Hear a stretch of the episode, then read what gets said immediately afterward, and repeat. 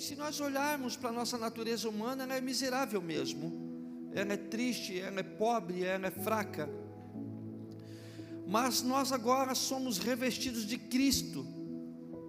E porque estamos em Cristo, então a nossa natureza não é mais essa natureza pecaminosa. Nós agora recebemos uma natureza santa, que é a natureza de Cristo. Então, o trabalho do inferno é sempre tentar colocar inimizade entre nós e Deus, entre o homem e Deus. O inferno insiste em trabalhar nesse método, porque quando ele alcança êxito nesse, nessa questão, o resultado é nós, tiver, nós vivemos uma vida triste, uma vida miserável. Porque o homem em inimizade com Deus, ele não é nada. Então, nós precisamos nos lembrar que o Senhor é fiel sempre, mesmo quando, por algum momento, por alguma circunstância, ou por alguma atitude que nós fizemos, tomamos, ou por alguma palavra que falamos, mesmo quando fazemos ou falamos alguma coisa que desagrade a Deus, que demonstra a nossa infidelidade a Deus, ainda assim Ele é fiel. Essa é a natureza de Deus. A natureza de Deus é sempre a fidelidade, é sempre o certo. Isso é maravilhoso demais. Eu queria só que você gravasse isso, porque tem algo que nós precisamos entender ou procurar entender. E uma pergunta que nós precisamos fazer todos os dias é: o que pode nos parar? O que pode nos separar das promessas de Deus? O que pode impedir que as promessas de Deus se cumpram em nossas vidas? Já estamos em Cristo, já somos salvos, já somos remidos pelo seu sangue, já somos curados, já somos sarados de todas as maldades e de todas as malícias. Pelo menos é isso que a Bíblia diz. E eu prefiro ficar com o que a Bíblia diz. As nossas atitudes às vezes não demonstram muito bem isso, não é mesmo? Mas ainda assim é isso que a Bíblia fala de nós. E eu prefiro crer no que aquele Deus que é fiel falou. Então, a pergunta é: o que pode, o que nos separa, o que nos impede de desfrutar das promessas de Deus? E aí eu quero que você vá lá para Gênesis capítulo 11, nós vamos falar de algumas pessoas que passaram pela Bíblia. Vamos começar com um homem. Eu já falei isso, sobre esse homem outro dia, numa reunião de líderes, mas eu queria falar um pouco mais sobre isso. No capítulo 11, a, a Bíblia cita um fato muito importante que aconteceu na história da humanidade. O homem decide fazer, construir uma cidade, nessa cidade uma torre, uma torre que pudesse levá-lo até os céus até diante de Deus. O homem querendo, ser, querendo chegar diante de Deus pela sua própria força, pela sua, pelo seu próprio trabalho. O resultado disso é que no versículo 7, Deus determina algo para a humanidade. Ele diz assim: desçamos e confundamos ali a sua língua, para que não entenda um a língua do outro. Assim, o Senhor os espalhou dali sobre a face de toda a terra e cessaram de edificar a cidade. A famosa Torre de Babel. Eles estavam construindo uma torre, a Torre de Babel, que o objetivo era que eles pudessem chegar até a presença de Deus. O resultado é que Deus espalha o povo por toda a face da terra. E agora o povo já não, não tinha uma mesma língua, tinha várias línguas. Então a comunicação já não era tão simples. Aqueles que falavam a mesma língua começaram a se reunir em pequenos grupos e se espalharam por toda a face da terra. Bom, isso é um fato. Agora, no, a partir do versículo 24 do mesmo capítulo 11, nós vamos falar um pouco sobre um homem que geralmente nós não falamos sobre ele, nós falamos sobre o filho dele. O filho dele é o famoso da história. O filho dele é aquele que é que deixou um legado na história. Mas nós vamos procurar entender primeiro quem era esse homem, para depois nós falarmos um pouquinho do filho dele. E começa assim o texto do capítulo do versículo 24 do mesmo capítulo 11 de Gênesis. Ele viveu Naor 29 anos e gerou a Terá. E viveu Naor depois que gerou a Terá 119 anos e gerou filhas e filhas. E viveu Terá 70 anos e gerou Abrão, a Naor e a Arã. Aqui apareceu o filho famoso de Terá. Esse é o pai de Abrão, que no futuro se chamaria Abraão, pai de multidões. E viveu Terá 70 anos e gerou Abraão, a Naor e Arã. E estes e estas são as gerações de Terá. Terá gerou Abraão, a Naor e Arã. E Arã gerou um, um outro personagem muito conhecido das Escrituras, muito falado, não é mesmo? E morreu Arã, estando seu pai Terá ainda vivo, na terra do seu nascimento, em Ur dos Caldeus. E tomaram Abraão e Naor mulheres para si. O nome da mulher de Abraão era Sarai, é a mesma Sara, depois foi mudado o nome dela. A mulher de Abraão era Sarai e o nome da mulher de Naor era Milca, filha de Arã, pai de Milca e pai de Isca. E Sarai foi estéril, não tinha filhos. Versículo 31. Preste atenção nesse versículo. E tomou Terá a Abrão, seu filho, e a Nó, filho de Arã, aquele que havia morrido, filho do seu filho, e a Sarai, sua nora, mulher de seu filho Abrão, e saiu com eles de Ur dos Caldeus para ir à terra de Canaã.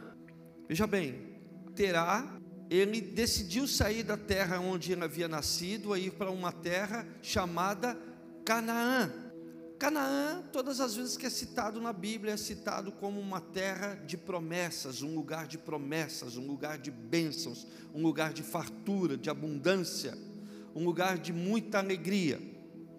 Então, Terá pegou Abraão, pegou o seu neto Ló e foi para uma terra e ele partiu para um lugar chamado Canaã. E vieram até a Arã e habitaram ali. E foram os dias de Terá, 205 anos, e morreu Terá em Arã. Bom, a pergunta para nós que foi feita há pouco é: o que nos faria parar, o que nos impediria de continuar na nossa caminhada com direção às promessas de Deus? Essa é a pergunta. O que nos impede de desfrutar das promessas de Deus? O que nos faz parar no caminho? Muitos de nós, e até eu também já fiz muito isso em muitos momentos, colocamos ou arrumamos vários, vários motivos, várias desculpas. Falta de tempo, falta de recursos, falta de saúde. Arrumamos muitas desculpas para parar no caminho. Nós, quando lemos esse pequeno trecho da Bíblia, nós vemos que Deus tinha um chamado para Terá, para, o pai de Abraão. O destino dele era Canaã, a terra prometida, a terra da fartura, a terra da abundância, das promessas de Deus. Mas no meio do caminho ele passou por um lugar que tinha o nome do seu filho, Arã. Você pode pensar assim, pastor, Terá foi um fraco, Terá ele não perseverou. Mas eu quero te dizer, pai perder filho não é normal. Não é mesmo? É ou não é um bom motivo para parar? Ele perdeu o filho amado, tanto é que ele sai da sua casa, da sua terra e leva o neto. Ele deixa um filho lá, mas ele faz questão de levar o neto, que é a lembrança do filho. Quando ele chega numa terra que tem o mesmo nome do filho dele, o que é que ele faz? Encontrei o meu lugar. É aqui que vou viver. É aqui que eu vou viver o resto dos meus dias. É aqui que eu vou viver com as minhas lembranças. É aqui que eu vou viver com as minhas saudades. Qualquer pessoa, qualquer um de nós não teria coragem de recriminar Arã, não é mesmo? Fala a verdade. Teríamos como recriminar um homem desse? Jamais. Como você vai recriminar um pai que perdeu seu filho para a morte? Isso, não é, isso é contra a natureza. São os filhos que enterram os pais, você lembra? Não é normal um pai enterrar um filho.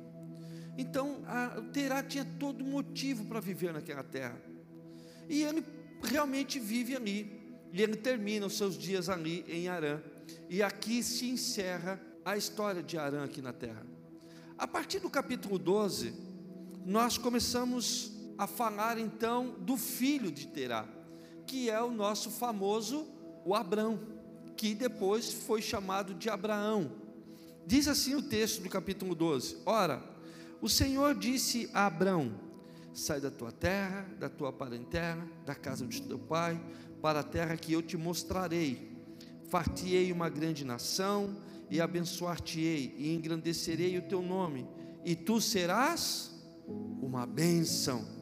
Abençoarei os que te abençoarem, amaldiçoarei os que te amaldiçoarem, e em ti serão benditas todas as famílias da terra. Assim, partiu Abraão, como o Senhor lhe tinha dito, e foi Ló com ele. E era Abraão da idade de 75 anos quando saiu de Arã. Olha só, a Bíblia diz então que Deus fala com Abraão. A Bíblia não diz que Deus falou com Terá, mas o destino de Terá, se for por revelação, ou se Deus falou com ele, mas o destino dele também era Canaã. E a Bíblia cita que era Canaã. Agora, de Abraão, ele não cita que era o destino era Canaã. Sai da tua terra, do meio da tua parentela, para um lugar que eu vou te mostrar. O projeto de Deus para nós é sempre Canaã, irmãos. É sempre as promessas. É o, o, o final da nossa caminhada é a terra prometida. No nosso caso, é a eternidade com Cristo. O que nos faz parar? O que poderia nos fazer parar no meio do caminho? Arã teve um bom motivo. Talvez você tenha tido um bom motivo, ou você tenha um bom motivo. Muitas vezes para viver uma vida meio largado, de qualquer jeito, sem muito comprometimento com os projetos de Deus. É possível. O que nos leva a viver uma vida assim? O que nos desistiraria o estímulo de viver intensamente pelas promessas de Deus? Abraão, ao contrário do seu pai Terá, a Bíblia diz que ele simplesmente pegou a sua esposa, assim como Terá fez, pegou seus filhos e netos, mas a Bíblia diz que Ló, Abraão pegou seu, sua esposa, seu sobrinho Ló, e ele pegou tudo que era seu e partiu. Para onde? Não sei. Tem uma promessa, Deus falou comigo, e se ele me prometeu, ele vai cumprir, e eu ando nessa promessa. Por isso que ele é chamado um pai da fé, um homem com uma fé inabalável, um homem com uma fé gigantesca. Abraão simplesmente começou a andar pela direção que Deus disse: vai caminhando, que a hora que for para tu parar, eu digo que é para tu parar. Você imagina um homem de 75 anos, acredite, é o mesmo 75 anos de hoje, talvez com uma alimentação um pouco melhor que a nossa, é possível, mas é um homem de 75 anos, pegando a sua esposa e neto e caminhando por uma terra sem rumo. Onde é que tu vai? Não sei, estou andando. Vai para onde? Vou para lá. Viesse da onde? De lá. Abraão é um homem de muita fé, ele andava por aquilo que Deus falava para ele. Diferentemente de seu pai, ele parou em Canaã e ele chegou na terra. E todos conhecem a história, as promessas de Abraão, as promessas de Deus para ele, toda a sua história de fé, um homem que conheceu a Deus por revelação, um homem que ninguém pregou para ele, Deus falava com ele, mostrava para ele. O interessante é que no livro de Gálatas, capítulo 3, versículo 9, diz assim: De sorte que os que são da fé são benditos com o crente Abraão, não é como, é com.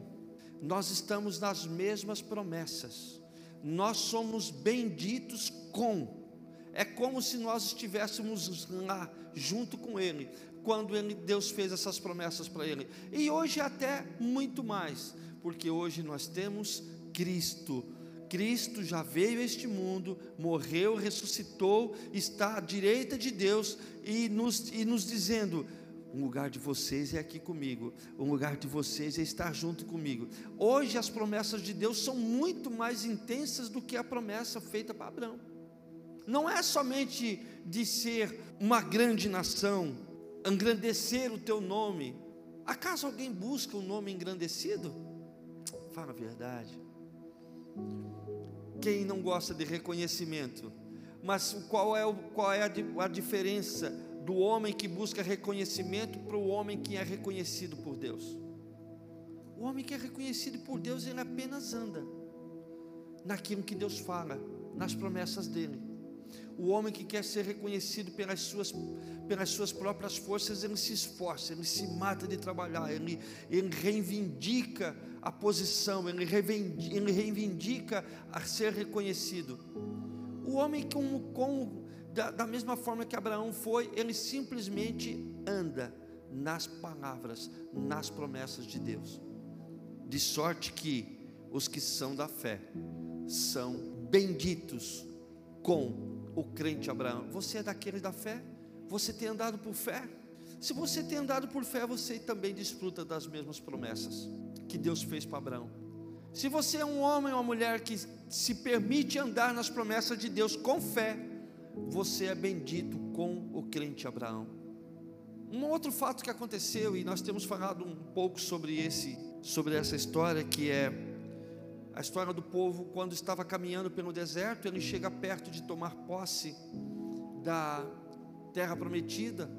Eles caminharam alguns dias, e quando eles chegam para atravessar o rio e tomar posse da terra, Deus dá uma ordem a eles: olha, levantem alguns líderes aí entre vocês, talvez uns bons líderes de célula, algum supervisor, talvez, e mandem espiar a terra.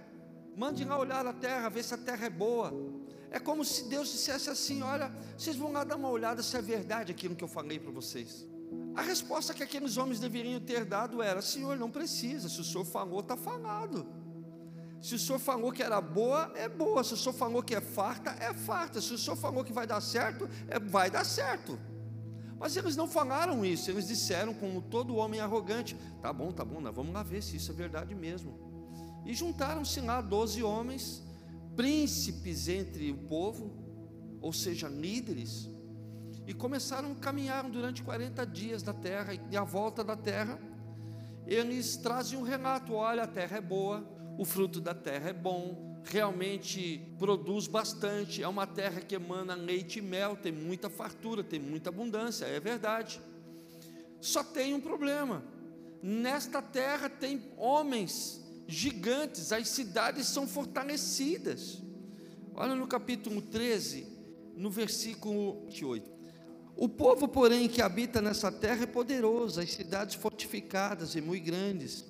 E também ali vimos os filhos de Anak, os amalequitas habitaram, habitam na terra do sul, os heteus, os jebuseus e os amorreus habitam na montanha, os cananeus habitam junto do mar e pela margem do Jordão. Então Caleb fez calar o povo perante Moisés e disse: Certamente subiremos e possuiremos em herança, porque seguramente prevaleceremos contra ela. Porém, versículo 31, os homens que, que com ele subiram disseram: Não poderemos subir contra aquele povo, porque é mais forte do que nós. E infamaram a terra que tinham espiado. Se você prestou atenção, a terra é boa, a terra é farta, tem abundância, realmente é tudo como o Senhor diz. Só tem um detalhe: o Senhor não falou disso para nós. O Senhor não falou que tinha lutas lá.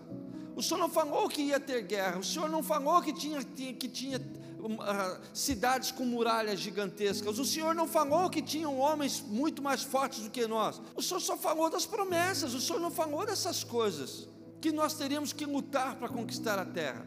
Assim não vale. Deixa eu te falar algo. As lutas e os gigantes que se levantam em nossas vidas, para Deus não significam nada. Você entende? O que vale para Deus são as promessas.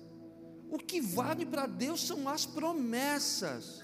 As lutas que passamos, as dificuldades que eventualmente passamos, são frutos da nossa falta de fé que foi o caso deles. E quando nós fazemos isso, nós infamamos, colocamos má fama. O que é infamar? Colocar má fama, falamos mal das bênçãos de Deus. E qual é o resultado? Nos impede de desfrutar dessas bênçãos. Sabe qual é o resultado desse povo? Vamos lá para o versículo 14 dessa conversa. 14 e 20. Diz assim: E disse o Senhor: Conforme a tua palavra lhe perdoei, porém, tão certamente como eu vivo e como a glória do Senhor encherá toda a terra, e que todos os homens que viram a minha glória e os meus sinais que fiz no Egito e no deserto, e me tentaram estas dez vezes, veja que foram doze homens, mas dez tentaram a Deus, e não obedeceram a minha voz, não verão a terra de que a seus pais jurei e nenhum daqueles que me provocaram haverá. Porém, o meu servo Caleb, porquanto nele houve outro espírito, e perseverou em seguir-me, eu o levarei à terra em que entrou, e a sua descendência a possuirá em herança. Veja bem, doze homens foram ver a terra, dez infamaram a terra. Somente Josué e Caleb permaneceram firmes nas promessas. E Deus faz uma promessa: olha, porque sobre o meu servo Caleb operou um outro espírito. Que espírito operou sobre a vida de Caleb? Que ele estava revestido do que exatamente? Ele estava revestido de confiança, de fé em Deus. Ele estava revestido de uma coragem que não era dele, era a coragem de Deus na vida dele. Não sei se você sabe, mas hoje você é revestido de Cristo. Você entende? Você é revestido de Cristo, então você não precisa ter medo, você precisa se encorajar, você precisa se fortalecer, mas não é na sua própria força, é em quem está com você. Foi isso que Caleb fez. Ele assim, ó, realmente o povo de lá é grande, realmente as cidades são fortificadas, mas certamente prevaleceremos, certamente teremos sucesso. Porque não depende de nós, depende do Deus que está conosco. Essa é a diferença. É isso que precisamos crer. É isso que você precisa crer. No Deus que está com você. Na pessoa de Jesus Cristo. E hoje muito mais porque naquela época eles tinham momentos de revelação do que Deus queria. Hoje nós temos o próprio Espírito Santo morando conosco, vivendo conosco. Você entende que você é muito mais abençoado que Caleb? Você entende isso? Que você é muito mais abençoado do que Caleb, muito mais abençoado do que Josué. Igual aqueles dez incrédulos, então nem se fala. Você entende isso? Sabe qual é o resultado disso? Josué, capítulo 14.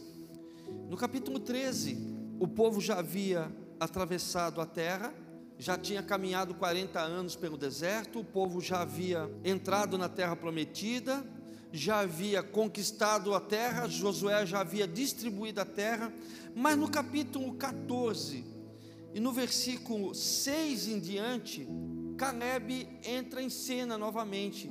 E ele diz assim: Olha, Diz assim: Então os filhos de Judá chegaram a Josué em Gilgal, e Caleb, filho de Jefoné, o quenezeu, lhe disse: Tu sabes o que o Senhor falou a Moisés, homem de Deus, em Cades Barneia, por causa de mim e de ti. Só os dois ficaram vivos, só os dois entraram na terra prometida, só Josué e Caleb. Ele assim: ó, Tu está lembrado? Faz uns anos, mas tu lembra o que, é que aconteceu aquele dia? Versículo 7. 40 anos tinha eu, quando Moisés, servo do Senhor, me enviou de Cades Barneia a espiar a terra. E eu lhe trouxe resposta, como sentia no meu coração. Você entende que aquele que é movido pelo Espírito de Deus, o sentimento dele é sempre um, sentimento de, de garra, de força, de otimismo, de paz, de alegria. É um, é um, é um outro sentimento, é um outro mover. Você está entendendo? Você não se abala com uma notícia. Embora muitas vezes você fique chateado. E mesmo, e se se abalar, é por pouco tempo. Logo você descobre quem está contigo. E aí, vamos de novo. Mas ele continua. Mas meus irmãos que subiram comigo fizeram derreter o coração do povo. Eu, porém, perseverei em seguir ao Senhor meu Deus. Então Moisés, naquele dia, jurou, dizendo: Certamente a terra que pisou o teu pé será tua e de teus filhos, em herança perpetuamente. Pois o que? Pois perseveraste em seguir ao Senhor meu Deus. E agora, eis que o Senhor me conservou em vida, como disse. 45 anos são passados, desde que o Senhor falou esta palavra a Moisés, andando Israel ainda no deserto, e agora, eis que hoje tenho já 85 anos. Quem lê isso aqui pode pensar assim: ah, mas não foi justo com, com Caleb, não é mesmo? 45 anos se passaram, até que ele vai lá reivindicar de Josué as promessas de Deus para a vida dele. Você precisa entender que Caleb está no lucro, morreu todo mundo no deserto, só ele ficou vivo. É um homem abençoado. Tudo vai de conforme você olha para a coisa. Caleb estava vivo, Olha o que ele continua dizendo. E ainda hoje estou tão forte como no dia que Moisés me enviou. Você acha mesmo que um homem de 85 anos tem a mesma força que um homem de 40? Mas olha, uma resposta lógica é claro que não, não é mesmo? Um homem de 40 anos ele tem muito mais força que eu digo os de 40 que estão aqui, não é mesmo? E mas ele diz assim: ó, hoje eu estou tão forte como quando eu tinha 40 anos. O que, é que ele está dizendo assim? Ó, o mesmo espírito que me moveu naquele dia me move hoje. A mesma determinação que eu tinha naquele dia eu tenho hoje. A mesma força de vontade que eu tinha naquele dia eu tenho hoje. O tempo, a idade, o desgaste, ou sei lá o que for, não é o suficiente para nos parar, irmãos. Não é o suficiente para nos impedir de desfrutar das promessas. Olha o que ele continua. Estou tão forte como no dia em que Moisés me enviou. Qual era a minha força então? Tal é agora a minha força, tanto para a guerra como para sair. O velhinho guerreiro, você viu? Fala a verdade. 85 anos eu vou para a guerra. Acabou a conversa. Para nós hoje, qual é a guerra que nós travamos hoje, irmãos? É para nós sair pegando espada aí? Pegando em, em pedra, pegando em facão? Claro que não. A nossa guerra hoje é contra as hostes malignas do inferno que agem nas regiões celestiais. Então te anima, a mesma força que você tinha quando você se converteu é a mesma força que você tem hoje. A mesmo espírito que te livrou lá do inferno, das armas do inferno, do pecado e te tirou da morte, é o mesmo espírito que opera em ti hoje. Você entendeu? Ah, mas o vício me controla. Você Cara, se, se livre disso, porque é o mesmo Espírito que te salvou. Agora, pois, dá-me este monte. Detalhe: é um morro para ele conquistar. O velhinho tinha que subir o morro para guerrear, tem mais esse negócio ainda. Você pensa que é brincadeira, irmão?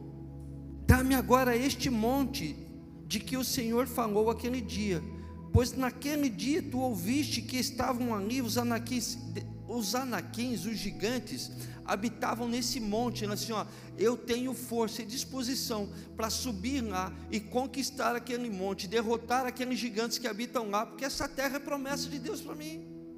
Pela força que o Senhor está em mim, pelo mesmo Espírito que operou em mim há 45 anos. Porque ó, você sabe o que, é que aconteceu aqui?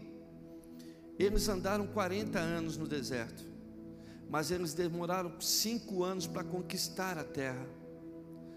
Caleb foi o último, o cara que não negou a fé, o cara que ficou firme na palavra de Deus, foi o último a receber a herança. Ah, mas isso não é justo. Ele estava no lucro, o resto morreu tudo. O resto morreu tudo no deserto. E outra, ele caminhou com esse povo para o deserto. A Bíblia diz que eles enfrentaram guerras, enfrentaram fome, enfrentaram falta de água, enfrentaram todo tipo de coisa. E estava Caleb na firme junto com Josué, ao lado de Moisés. Esse não é um homem, um homem de verdadeiramente de muita fé. E Josué o abençoou e deu a Caleb, filho de Jefoné, a Hebron em herança. Portanto, Hebron ficou sendo herança de Caleb para todo sempre, ainda hoje. Tem descendente de Caleb vivendo lá naquela região. É herança dele. É promessa de Deus para ele o que nos impede? O que poderia nos impedir de desfrutar das promessas de Deus? A morte de alguém, o cansaço da idade, a falta de recurso, a falta de saúde, o que nos impediria? Gálatas 3:9. Nós somos como ou benditos com o crente Abraão. Aqueles que são da fé são benditos com o crente Abraão. 2 Timóteo capítulo 2, versículo 13. Diz assim a palavra de Deus: Se formos infiéis, ele permanece fiel. Não pode negar-se a si mesmo. Mesmo que eu faça algo, ainda assim as promessas de Deus se renovam todos os dias sobre a minha vida. Mesmo que em algum momento eu seja infiel a Ele, ainda assim a fidelidade dele sobre a minha vida, todos os dias. Amém, queridos?